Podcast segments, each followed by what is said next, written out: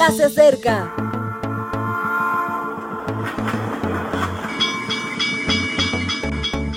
Partimos ya.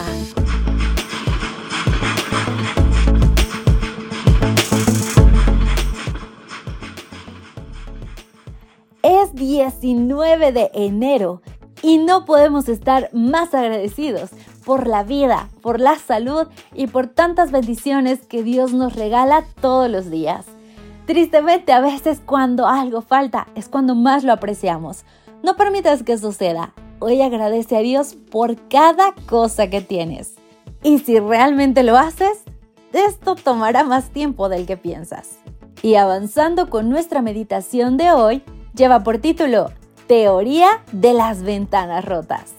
Amor de pareja es nuestra serie y el versículo base se encuentra en Eclesiastés 9:9. Goza de la vida con la mujer que amas todos los días de la vida. En los años 80, el metro de Nueva York era un lugar violento y peligroso. David Elcon lo cambió.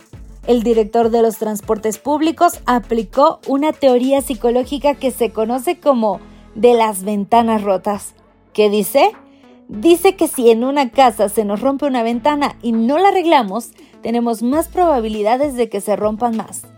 La razón tiene que ver con el abandono.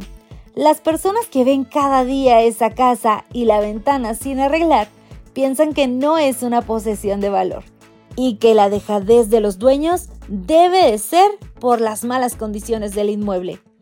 Con ese concepto es usual que alguna persona rompa una valla o una ventana, la imagen cada vez se verá más deteriorada y la casa se estropeará más. Gon se dedicó a limpiar el metro y a quitar los grafitis. Cada vez que alguien lo ensuciaba o pintaba, volvían a limpiarlo.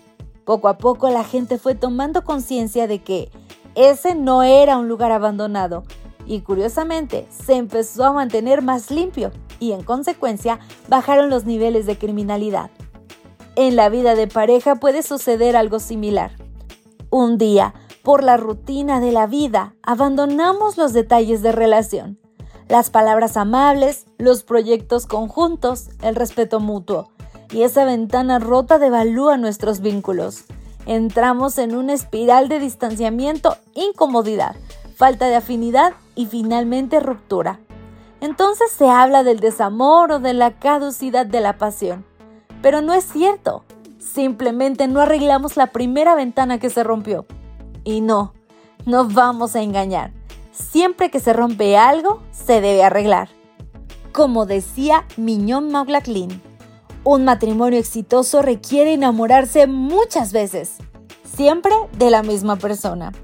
Salomón no destacó por ser un buen marido, pero nadie puede negar que fuera sabio. Eclesiastés es su último libro desde el que analiza lo temporal de la vida y lo que realmente es importante. Entre muchos consejos hay uno en el que deberíamos detenernos. Goza de la vida con la mujer que amas, todos los días de la vida. No dice que la dejes a las primeras de cambio, dice todos los días de la vida. Cada momento es una oportunidad para fortalecer el amor, para restaurar, embellecer y redecorar la relación. Además, hay que disfrutar esa relación porque estás con la persona que amas. Si hay que arreglar algo, arréglalo. Por cierto, todo esto también se aplica a los que no son pareja. Así que querido amigo, no hay excusa. No dejes nada roto, nada sin reparar, porque Dios desea que todo esté construido con bondad y amor. Hasta la próxima. Gracias por acompañarnos. Te recordamos que nos encontramos en redes sociales.